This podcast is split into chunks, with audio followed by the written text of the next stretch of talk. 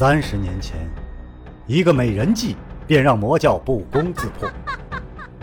不知背后是谁在下棋，又下了怎样的一盘棋呢？身世、门派、兴亡，是阴谋还是预言？当命运之海向自己奔流而来，又当如何抉择呢？敬请收听长篇奇幻武侠小说《命天录》，原著楼夜雪，演播青莲。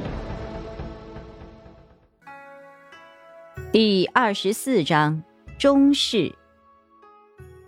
整个公书楼安静下来，最后一场了。所有人都屏住了呼吸，紧紧的盯着场中，唯恐错过了传说当中藏着神秘宝图的万应匣。只见四人抬着一张红木方台前来，方台之上的匣子以红缎掩盖，八位赤衣圣使守在了四方，兵器出鞘，虎目圆睁。辩府楼主呵呵一笑，昂首阔步走下了席来。他志得意满，将这红缎高高扬起，露出了一个紫金金刚仰覆莲花尊来。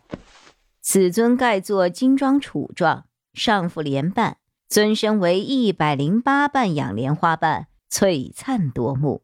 只见辩府楼主稍加操控，就见莲花吐蕊，花中莲蓬高高升起，托举出一只漆黑色的匣子来。匣子之上，水滴仍在不断的滴落。原来莲花宝尊里面充满了水，而万应匣正是密封在这水中。此匣不知是何种金属所制，通体漆黑，毫无反光。只有眼力极好的人才能发现匣壁上刻满了奇特的纹饰和符号。匣顶上有一枚绿色的猫眼儿，镶嵌在一个银盘旋钮上，闪闪发光。银盘带有刻度，辩府楼主用手一旋银盘，便听到了极细微的发条转动的声音。辩府楼主道：“万阴匣在圣裁峰多年，一直无法开启。此匣不能离水超过半个时辰，否则所藏的宝图自毁；也不能强行拆开匣子，否则所藏的宝图也会自毁。”每次尝试开启的时间也是有限的，若银盘复位时还没有开启，那么本次开启就算失败了。同时，因为银盘的发条有寿命限制，所以给各位尝试的时间可以说是越来越短。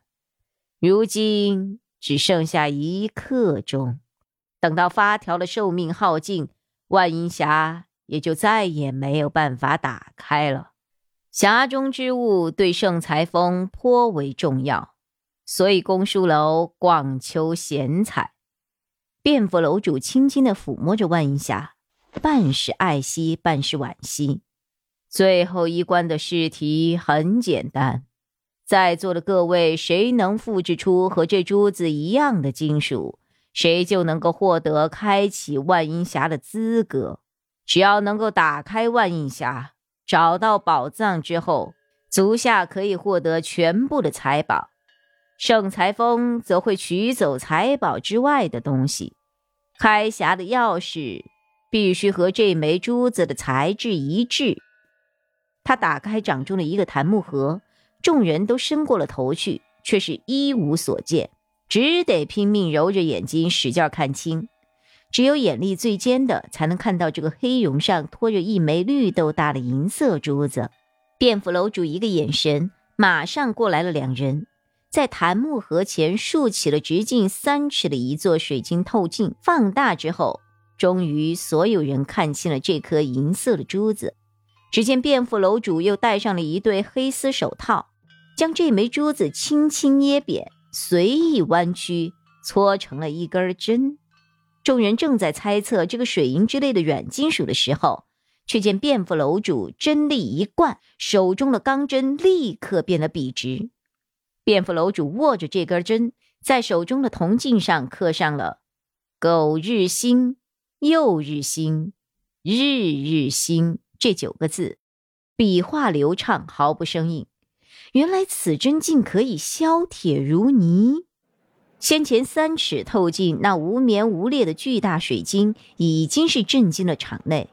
待到这银色珠子一番展示，众人的呼吸都停顿了一瞬，只觉得越来越神奇，越来越吃惊。却见卞府楼主拍了拍手，把针又扔回了檀木匣。众人正叹还没过瘾，却见这枚针在黑绒上慢慢缩短，慢慢变粗，竟然和一条活虫一般，仿佛有了生命一样。有胆小的指着银针叫：“哎呀，成精了，成精了，有鬼呀！这、这、这、这！”惹得众人大笑。卞府楼主道：“此珠随同万应匣一起送来，所以我们唤它做万应珠。”此珠可硬可软，平时软若蜡泥，灌入真力之时，削金切玉。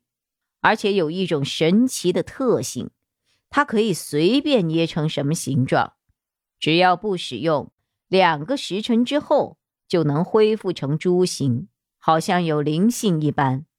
此等材质，公书楼虽然见多识广，却一直无法复制出来。实在是一大憾事呀！他一刀下去，将金属条切成了两半，取出了一半，看着八位考生道：“接下来一个时辰，各位请尽可能的写出这万应珠的成分。公书楼后三百步有锻造工厂，诸位将在工厂完成中式。万应珠极其罕见。”所以每位只能分得针尖大一块儿，时间紧迫，老朽就在此祝各位好运了。卞府楼主虽然一脸诚恳，但是考生们却是满头大汗。分析合金成分，短则数月，长则百年，这一关只怕是过不去了。姚品仙却是兴奋到忍不住捂住自己的口，免得惊叫出声。他心心念念的宝箱终于近在眼前了。人群中那目光清冷的陌生人，目光依然清冷，甚至有些无动于衷。和公书楼一样，他早已经知道了中试的结果。万应珠的材质，懂的自然懂，不懂的也永远不可能懂。因为主要的成分本来就是天外陨金，世间无二。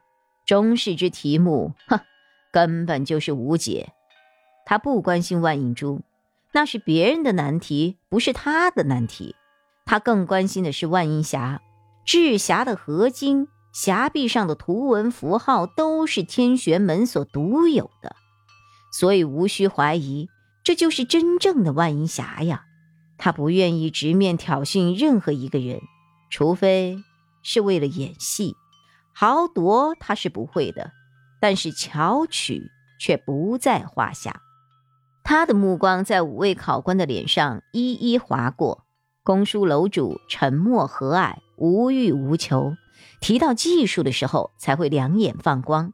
近年来常驻盛才峰本部，不见外人，是不大可能突破得了的。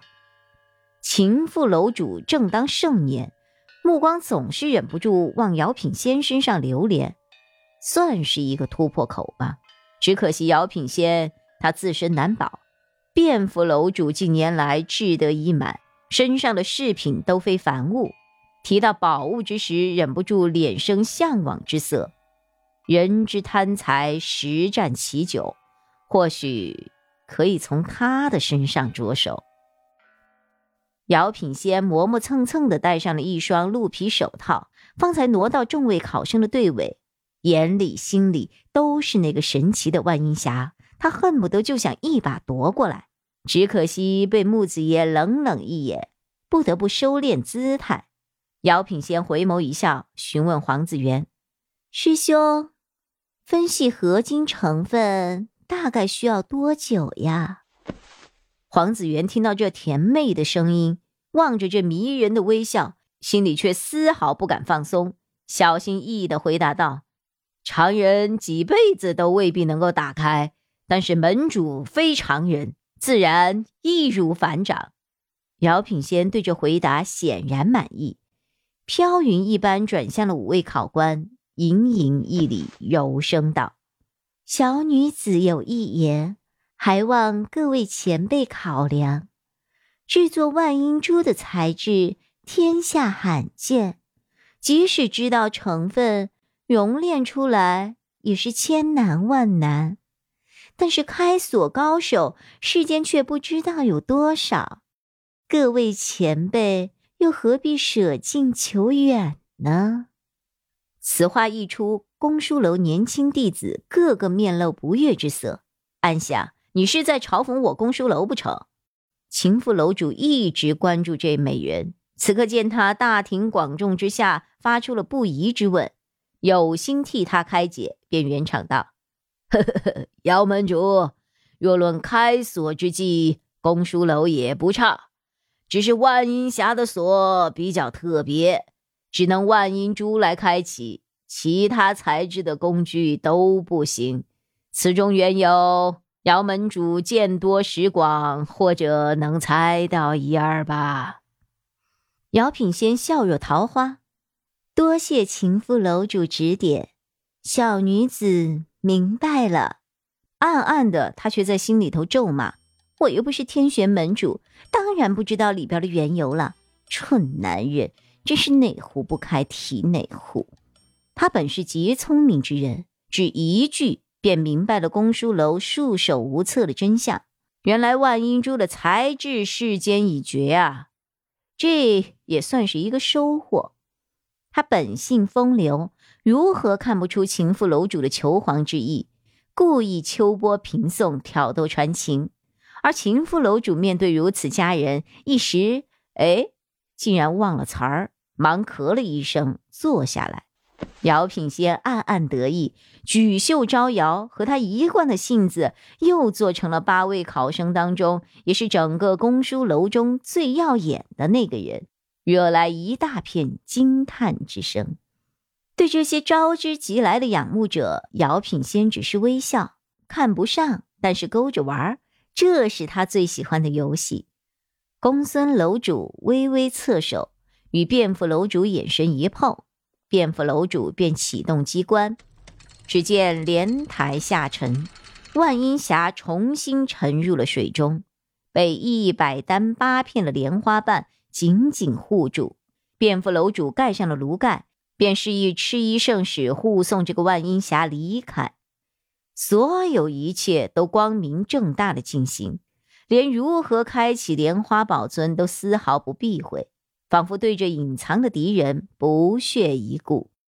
卞楼主三声击掌，只见公书楼诸门关闭，四方落锁，只剩下一门尚开。护送万银霞的赤衣圣使便欲先行离开，万众瞩目、藏有宝图的万银霞眼看就要离开了。回归圣裁峰主峰，远道而来的参观者禁不住都叹息出声。姚品仙微笑不已，手头却在暗暗运劲。这个时辰大儿，万一有些不走眼的，想要强抢这个万阴匣，也是说不定的。长篇小说《命天录》今天就为您播送到这里了，明天同一时间，敬请继续收听。